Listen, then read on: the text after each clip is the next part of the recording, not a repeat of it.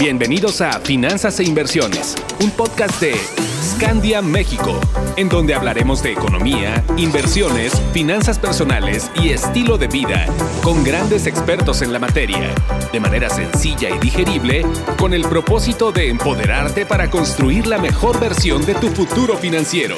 Un podcast exclusivo de Spotify.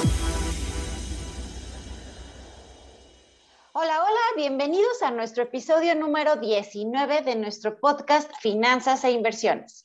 Soy Carla Costal, Financial Planner de Scania México, y me da mucho gusto estar de nuevo con ustedes. ¿Cuántas veces hemos escuchado hablar sobre que es bueno ahorrar, invertir, pero meramente en el tema de números y finanzas? Creo que varias veces, ¿no? Pero la realidad es que llevar estos temas va más allá de solo números. También tenemos que hablar de nuestras emociones y de trabajo mental. ¿Se han preguntado por qué creemos que somos lo que nuestro trabajo, nuestra cuenta bancaria o lo que tenemos en efectivo cuando no es así? Bueno, pues hoy nos vamos a poner rebeldes con nuestras finanzas y no porque vayamos a llevar la contraria a todos los temas que hemos abordado en nuestro podcast o en nuestro blog, sino porque de la mano de nuestro invitado vamos a descubrir que el valor está en el propósito, descubriendo el significado de nuestros planes financieros.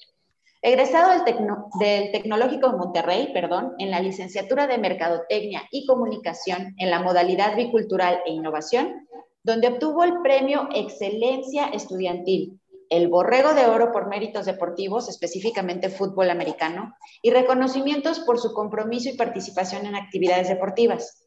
Rino Ramírez actualmente es gerente de desarrollo en GNP, freelance en fotografía y el conductor del podcast Rebeldía Financiera. Tiene también un Bachelor of Business Administration por la Universidad de Jaén y la licenciatura en fotografía en la Universidad Veracruzana. Su objetivo profesional es ser siempre de influencia en proyectos que están en busca de un futuro mejor. Quiere estar en una posición donde pueda cambiar su tiempo por algo significativo, estar en un lugar donde pueda aprender, pero también enseñar donde su pasión y desempeño se usen con propósito. Él es curioso, valiente y resiliente, un desarrollador de equipo al que le encanta interactuar con personas buscando siempre encontrar una manera de resolver problemas. Habiendo terminado con la presentación, no nos queda más que unirnos a la rebelión. Bienvenidos, Rino. Es un placer tenerte aquí con nosotros. Hola, Carla. Qué gusto me da a mí aquí estar con ustedes, con todos los que los escuchan. Es un privilegio eh, que me hayan invitado. La verdad es que llevaba ya mucho tiempo disfrutando, para empezar, de todo su contenido, como dices, de su blog, de su podcast. Y para mí estar aquí hoy es en realidad, pues ya casi, casi un premio por, por el llamado que tenemos todos los que estamos intentando tener una mejor vida financiera. Y el estar platicando contigo creo que me está dando a mí la oportunidad de darme cuenta que somos muchos más las personas que ya estamos enfrentándonos eh, contra la vida financiera ordinaria, ¿no? O lo que nos han vendido, que, que, es el orden como tiene que ser. Y creo que todas las personas que ya estamos unidas a esta rebelión, ya nos estamos juntando, ya nos estamos encontrando, y eso a mí me llena de mucha felicidad. Entonces, no quiero iniciar sin antes agradecerte a ti y a todos los que se han sumado a esta pues rebelión de, de la vida financiera para cambiar la realidad de lo que es, ¿no? Y todos los que estamos buscando el mejor futuro, que cada vez nos encontremos, pues a mí me da, para empezar, alegría y mucha paz.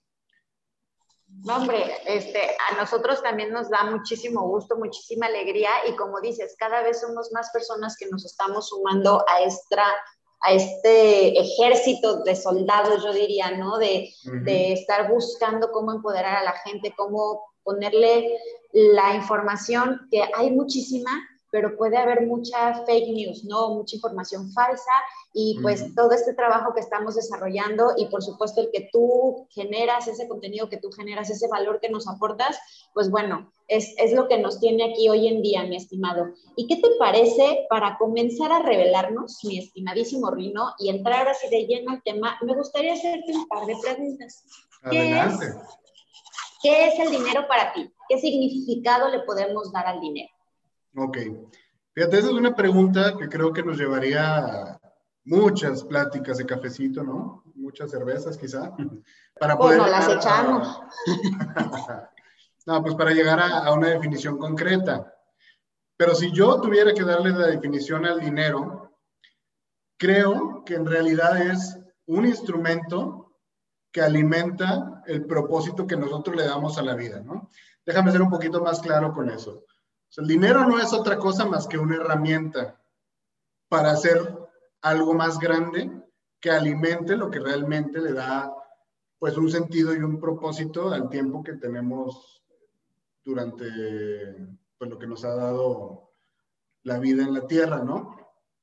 Yo creo que el dinero es muy importante, o sea, no, no le quiero quitar valor, pero no creo que eso sea lo más importante. El, el, dinero, insisto, es solamente una herramienta que nos va a ayudar a realmente hacer algo con nuestra vida. Claro, y coincido contigo, Rino, porque muchos piensan que el dinero es el objetivo final y como tú bien dices, no, es una herramienta y es una herramienta que nos va a ayudar a llegar a ese destino, ¿no? O sea, como tú lo dijiste tal cual, el propósito que le damos a la vida, pero el, dinero es meramente una herramienta. Y hablando de las finanzas personales, ¿por qué crees que, que, que son un idioma? ¿Y cómo podemos aprender de este idioma para entender un poquito mejor lo que nos dices, ¿no? Porque el dinero es una herramienta. Claro que sí. Pues mira, esta idea viene del principio de la incertidumbre, ¿no? Suena como algo muy descabellado, algo muy difícil de comprender, pero no, no es así. En realidad es un tema estadístico. El, el principio de la incertidumbre mide todo lo que puede ser y todo lo que no puede ser. Y yo lo digo bastante seguido, todo lo que se puede medir, se puede comprender y por lo tanto se puede mejorar, ¿no? Por eso digo que las finanzas son un lenguaje porque aunque parezca que los mercados financieros eh, no tienen sentido, que en realidad pues las cosas pasan prácticamente por accidente y de repente algunas acciones se inflan porque pues así sucedió en el mundo y ya. Pero por otro lado vemos personas que se adelantan a estas acciones y sacan muchísima utilidad a estos movimientos y parece que también fue aleatorio, pues no lo es, son personas que han aprendido a leer las finanzas y no se lee como un lenguaje pues que entendemos eh, para comunicarnos entre nosotros.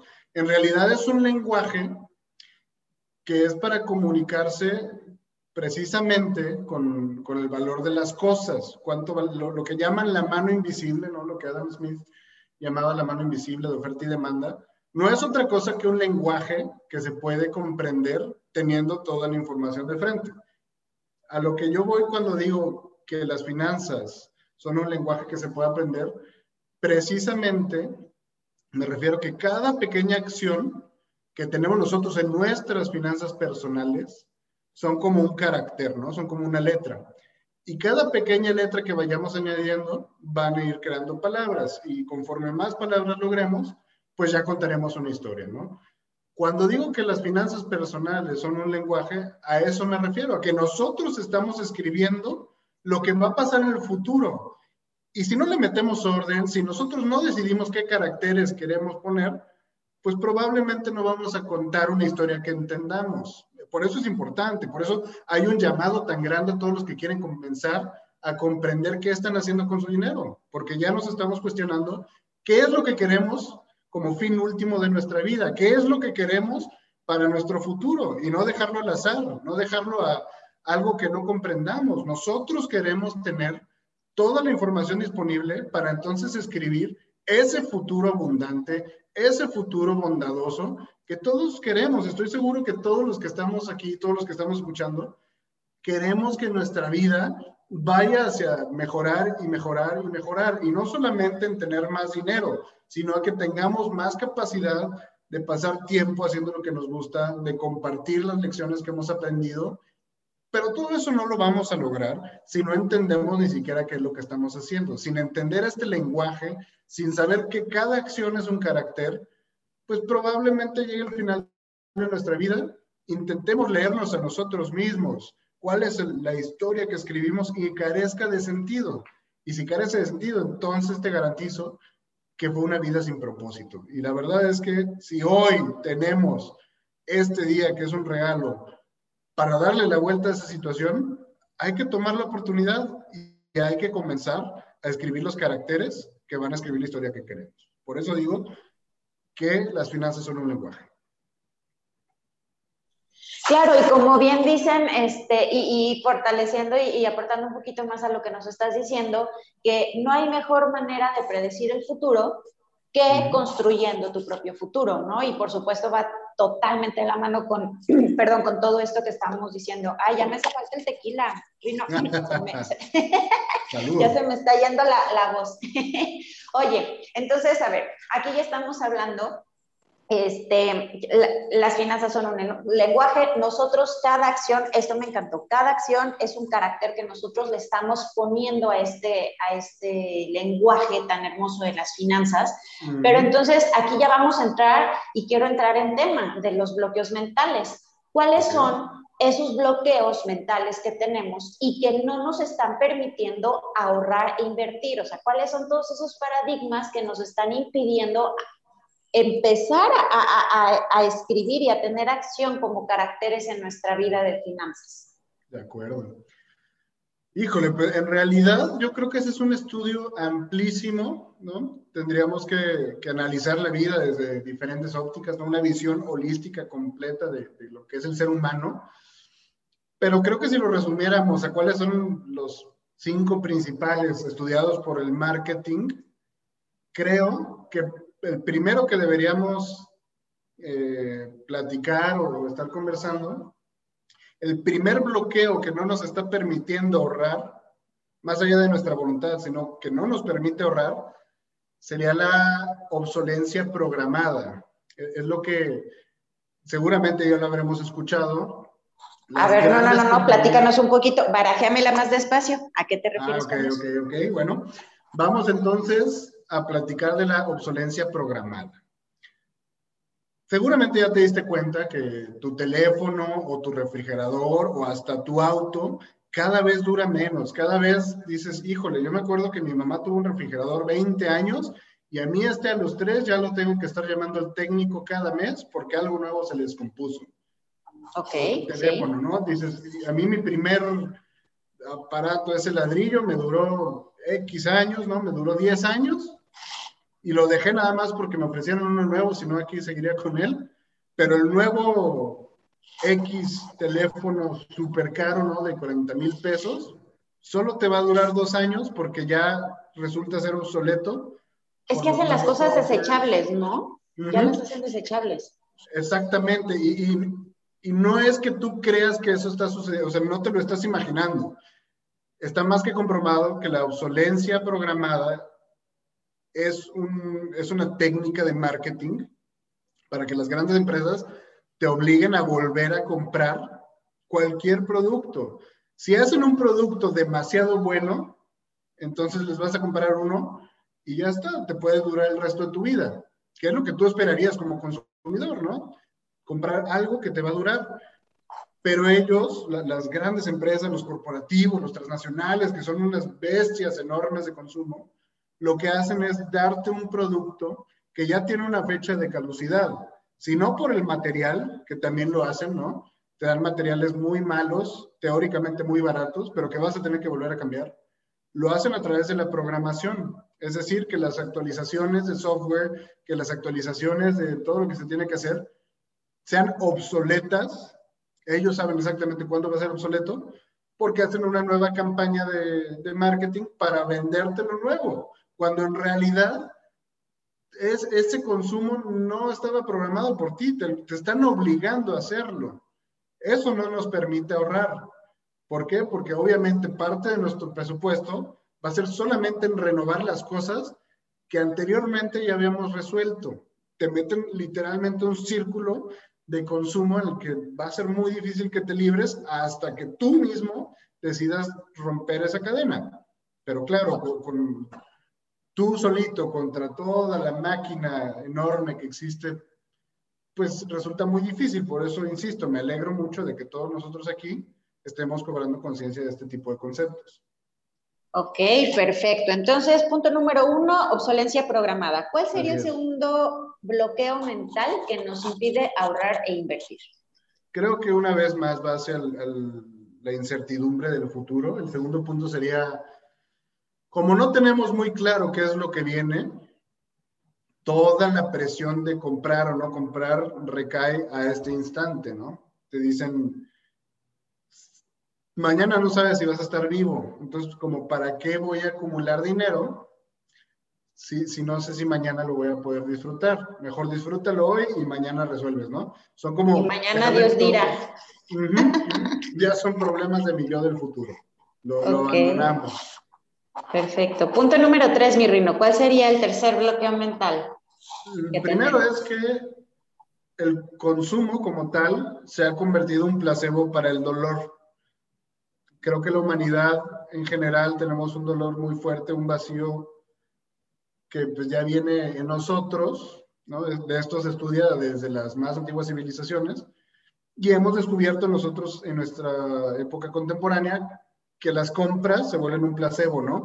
El, el placer efímero, el placer inmediato, te ayuda mucho a resolver esos dolores, pero así como llega ese, ese placer, ese alivio, así se esfuma también. Entonces, estar en una constante compradera, pues igual y sientes que te sientes un poquito mejor, pero lo único que estás haciendo es, pues, evitar que, que llegue el dolor y pierdes mucho dinero por intentar estar ahí. Ok, a ver, bloqueo número cuatro, ¿cuál sería? De hecho, este es también otro tema de marketing. Eh, Kotler hablaba mucho de él, que es la, la, caja negra, ¿no? ¿Qué es lo que pasa después de que te bombardean con tanta publicidad? Se supone que la decisión de compra ya recae en el individuo, pero lo que sucede en la caja negra es que tú te cuentas tu propia historia, es como si vieras tu vida pasar frente a tus ojos y, lo que sea que te están vendiendo, ya no, te lo, ya no puedes imaginar tu vida sin él. Es decir, todo el bombardeo que escuchamos que hay de publicidad en, las películas, en las series, en los propios eh, revistas o en los medios masivos, hacen que tú mismo te vayas imaginando tu vida con X producto y luego imaginarte tu vida sin ese producto se vuelve imposible de realizar. Tiene que ver con la caja negra de Kotler. Yo lo llamaría ese concepto así, la caja negra de Kotler. El no poder imaginarme mi vida sin un producto no me va a dejar ahorrar.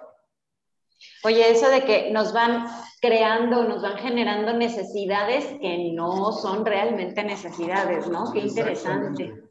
Eh, Muy bien, y ah, sí, sí, sí, no, no, perdón, te, interrumpí, es que sí, es un tema muy interesante, este, donde, pues, por ejemplo, algo bien sencillo, o sea, el control para la tele realmente no lo necesitamos porque nos podemos parar y, cambiarle, ¿no? Pero la verdad es que es muy cómodo desde donde estés sentado, silloncito, un buffcito, un este, tu camita, pues ahí le vas cambiando y pues ya la flojerita, pues ya, ¿no? Más, más cómodo, pero realmente no es una necesidad. Entonces, eh, creo que este, este tema de la caja negra de Kotler está súper bien porque definitivamente sí nos, nos bloquea eh, este, para llevar unas finanzas sanas y empezar a ahorrar e invertir, ¿no?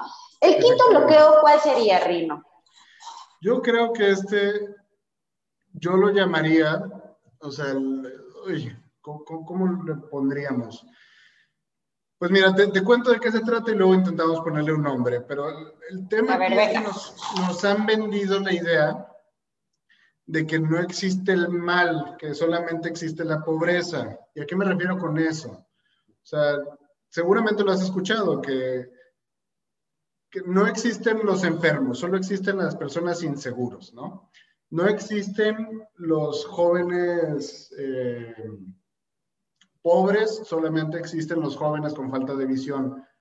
Cuando nos dicen que no existe el mal, solo existe la pobreza, en realidad es como esta, este sistema de meritocracia que nos hace creer que la única manera de progresar es teniendo posesiones, ¿no? Es, es teniendo más para demostrar que no eres malo, que no eres pobre. Es, toda una programación, es todo un sistema detrás de eso.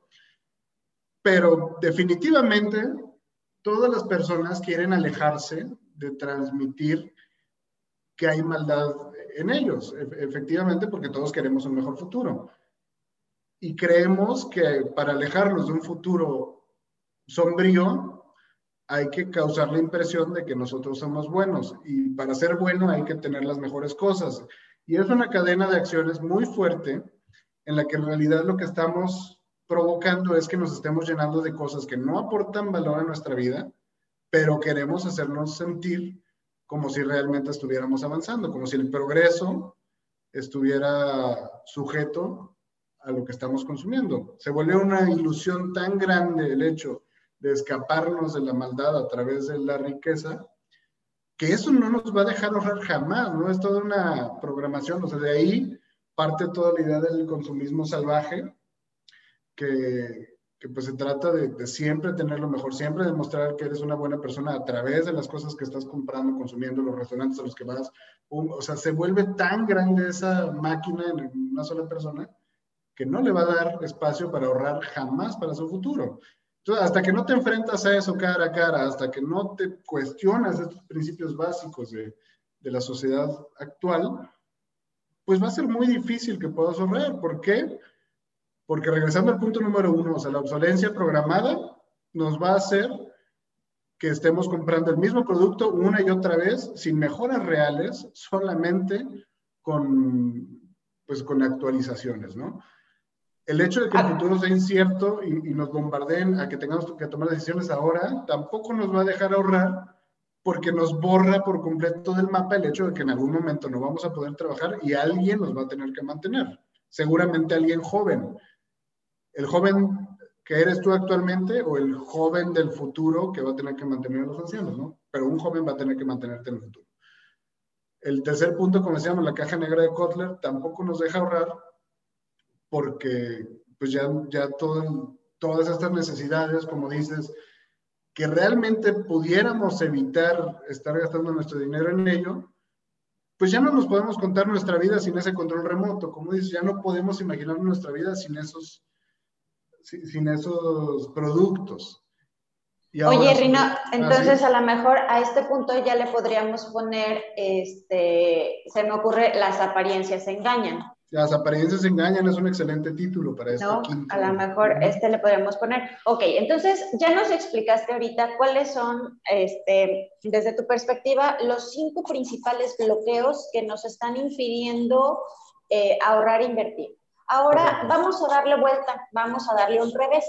Excelente. Y ahora quiero que me des las cinco ideas para revolucionarnos y quitarnos estos bloqueos mentales. ¿Cuáles son? Y vete tú de corridito, Estel. ¿Cuáles serían esas cinco ideas revolucionarias para quitarnos los bloqueos mentales? Qué buen ejercicio. Pues mira, prácticamente se convierte en un espejo, ¿no? ¿Cuál es el remedio para ir en contra de la obsolencia programada? pues en realidad conocer a profundidad el producto que vas a comprar. Seguramente ya habrán escuchado de otras marcas, de otros países. Vamos, vamos a hablar quizá de teléfonos muy particularmente. Pero si tú cada cuatro años te vas a estar comprando un teléfono que se sale por completo de tu presupuesto, ahí te vas a quedar atrapado. ¿Cuál es la solución a eso?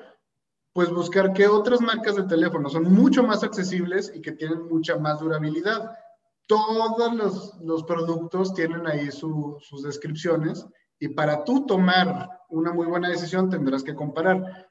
Entonces, ¿cuál es el remedio para la obsolescencia programada? El conocimiento de todos los productos que ofrece el mercado. Es una responsabilidad individual y tú puedes salvarte a ti mismo de caer en ese sistema. Entonces, pues aquí la sugerencia es antes de realizar una compra, conoce todas las ofertas que tienes de frente para que puedas tomar una mejor decisión en tu actualidad y en tu futuro. Perfecto, entonces ese es el primero. El segundo punto, ¿cuál sería? ¿Cuál sería nuestro segundo remedio? Ok, el futuro es incierto y como tú dices, no lo voy a poder predecir, no existe una fuerza humana que me permita poder saber qué es lo que viene a futuro. ¿Qué puedo hacer para remediar eso? Bueno, otro de los puntos que hablo mucho es de contarte tu vida financiera en retrospectiva. Es decir, imagínate que hoy tú ya eres una persona retirada que no está trabajando. Imagínate a ti mismo a los 70 años. Imagínate qué buen consejo pudieras darte a ti mismo actualmente. ¿Por qué?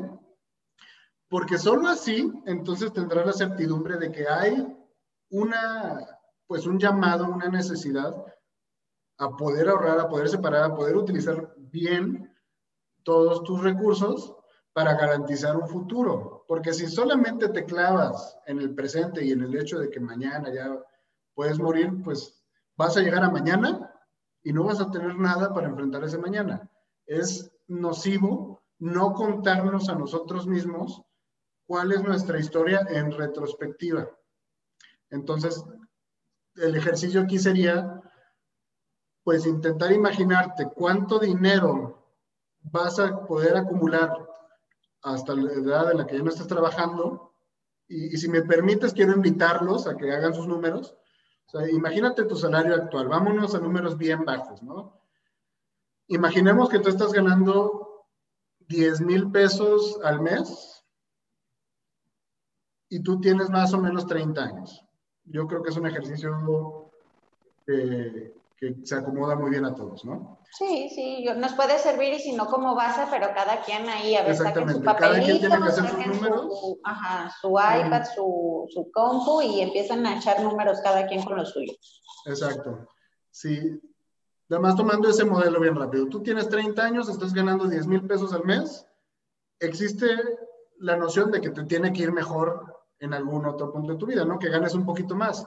O es más, puede ser que ahorita ganes menos y que tú estés trabajando por hacer más flujos de ingreso o tener un ascenso en tu trabajo, pero partamos de eso. 10 mil pesos al mes, tú tienes 30 años, te quedan 35 años por trabajar.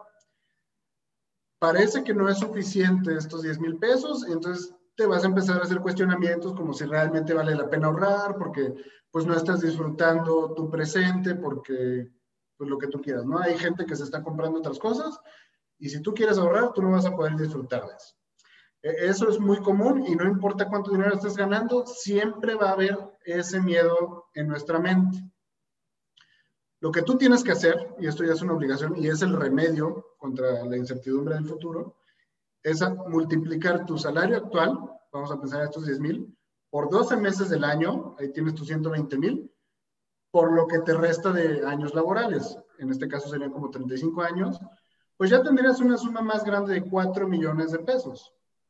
O sea, sí hay suficiente dinero en tu futuro en que si tú tomas buenas decisiones, pudieras tomar parte de ese dinero para ahorrarlo para ese momento o te lo gastas todo ahorita y no generas nada para el futuro. Vas a llegar a ese futuro y vas a decir es que nunca tuve dinero, es que no me alcanzaba y es que nunca hiciste este ejercicio en realidad, nunca te pusiste a pensar que a largo plazo a ti ya te iban a entregar millones de pesos y que si tú no te ponías suficientemente estricto, todos esos millones se te iban a ir entre las manos como agua de vuelta al sistema de consumo porque nunca pudiste contarte tu historia en retrospectiva. Ahora, una persona que sabe que va a recibir esos cuatro millones y, y toma buenas decisiones, al llegar a sus 65 años, seguramente pudo poner su dinero a trabajar en ciertos instrumentos que le van a generar muchísimo más, que lo van a ayudar a enfrentar el resto de su vida de una manera mucho mejor que habiéndose gastado todo. No sé si estoy llegando ahí a una conclusión eh, con todo este tema, pero los invito a ustedes a hacer sus números, tu salario actual por 12 meses, por los años que te quedan, y a partir de ahí ya sabrás cuánto realmente puedes ahorrar o cuánto quieres por lo menos invertirle a tu futuro. Claro, o sea, no, no, no estarte quemando todo el dinero en, en tarugada y media y pues realmente hacer conciencia, ¿no? O sea, sí vamos a tener ese dinero. Ahora, estamos considerando esto, todo este dinero puede pasar por nuestras manos, pero como dices, pues no siempre vamos a tener este mismo nivel de ingresos y lo mejor es ponerlo a trabajar de una manera más inteligente y optimizarlo. Entonces, vamos con el punto número tres, mi estimadísimo Rino. ¿Cuál sería el tercer remedio para acabar con todos estos bloqueos que nos dicen, ay, no puedo ahorrar, no puedo invertir? ¿Cómo no? ¿Cuál sería el tercer remedio? Pues mira, sobre la caja negra de Kotler, ¿no? Sobre esta capacidad de decisión que tenemos sobre las compras cada individuo, esto cae en lo individual, ¿no? si tú mismo te has lavado el cerebro con frases como, es que yo ya no puedo vivir sin mi X producto, pues probablemente ya bombardearon tanto tu mente que esta caja negra ya está programada para que tú no te puedas imaginar tu vida, volvemos al punto del control remoto, ¿no? El imaginarte que hay una tele ahí y que no la puedes utilizar porque no tienes un control remoto, es resultado de un bombardeo de publicidad y, de, pues, lo que te muestran en las películas, en la serie, en lo que tú quieras, ¿no? Porque así es como se hacen las cosas, ni te lo cuestionas. Entonces, la próxima vez que compres una televisión, seguramente tendrás que comprar un control remoto y eso incluye más gasto. Lleva eso a cualquier plano de tu vida, a cualquiera, en serio. O sea, hay personas que no pueden comprar una taza si no compran al mismo tiempo un portavasos porque va de acuerdo al color y va de acuerdo a... que son cuestiones que quizá ayudan un poco a la estética y a las cosas bonitas de la vida, pero no son necesarias. O sea, si vas a estar sacrificando tu capacidad de inversión por tener cosas bonitas, porque crees que así se tiene que hacer, es momento de cuestionarte, es momento de, de, de, ponerte a pensar qué tanto son tus ideas o qué tantas de esas ideas te han sido implantadas a través de un bombardeo masivo, ¿no? Eso en cualquier cosa de tu vida. En serio, o hasta en tu ropa, en tu alimentación, en cualquier plano que tú lo quieras aterrizar, te vas a dar cuenta que tienes muchos controles remotos que en realidad podrías deshacerte de ellos, estos gastos innecesarios, estos gastos vampiros que no necesitas. Ese dinero te va a hacer mucho mejor a un mediano y a un largo plazo viéndolo invertido que habiendo gastado en cosas que no necesitas. Claro, la programación mental como nuestro tercer remedio. ¿Cuál sería el cuarto, mi estimadísimo Rino? Ok, a ver, si, si, si hablamos de que el, dolor lo estamos intentando arreglar a través de comprar y comprar y comprar y, y hacemos que esto sea un placebo, la única manera de realmente poder lidiar con esto y que tengamos un espacio para ahorrar es enfrentando este dolor de otra manera. Si ya nos dimos cuenta y generación tras generación nos damos cuenta que el dinero no lo es todo y que comprar cosas no te lleva a ningún lado, pues intentemos algo diferente, ¿no? Yo creo que, y esta comunidad estará muy de acuerdo, que el hecho de que hoy seamos más responsables de nuestra salud mental nos ha llevado a, pues, a tener mejores hábitos en, en prácticamente todo nuestro estilo de vida. Pero hablando muy particularmente de cómo vamos a hacer que el consumo ya no sea el placebo de nuestro dolor, pues creo que tenemos que adoptar esta idea minimalista de que menos es más, ¿no? Cualquier cosa que tú compres que no necesitabas, en lugar de agregarte comodidad, te va a quitar paz. ¿Por qué? Porque menos es más. Mientras menos tenga, más libertad obtengo. Piénsalo así, y esto es una idea muy, muy, muy vieja, es, es estoica. Imagínate, te estoy hablando de, de los griegos, mucho antes de que tú y yo estuviéramos aquí. Si tú quieres una casa más grande, vas a traer más responsabilidades a tu vida, porque vas a necesitar invertirle más tiempo para limpiarla o vas a necesitar contratar más gente para que todo esté en orden mientras más grande sea tu casa, más responsabilidades tienen. Entonces, cuestionate, ¿necesito hacer más grande mi casa? Porque voy a sacrificar parte de mi libertad, parte de mi dinero, parte de todo lo que ya tengo para lograr eso. Entonces, mientras menos, más, mientras menos esté consumiendo, más libertad voy a tener para hacer otras cosas. Mientras menos necesite de estar comprando cosas, más paz voy a tener en mi vida. ¿Cuál es el remedio para este dolor? Liberarnos o liberarte de las posesiones. Probablemente ya lo habías pensado, pero al final lo que tú posees termina por poseerte porque requiere cierta responsabilidad. Entonces, si tú no te deshaces de ciertas eh, posesiones que lo único que están haciendo es robarte tiempo y espacio, te vas a volver un esclavo de eso y vas a necesitar seguir comprando para aliviar ese dolor. Entonces, ¿cómo aliviamos eso? Insisto, haciendo que menos sea más en nuestra vida. Listo. Punto número cuatro y remedio número cuatro, estilo minimalista. ¿Escucharon bien? Y vamos cerrando este, este tema y estos remedios. Punto número 5. ¿Cuál sería el remedio para este bloqueo de que las apariencias engañan? Bien, yo creo que este último punto es lo más importante de lo que yo hablo. O sea, el valor está en el propósito. El valor del dinero, el valor de las cosas, el valor de tu tiempo está en el propósito que tú quieres en tu vida.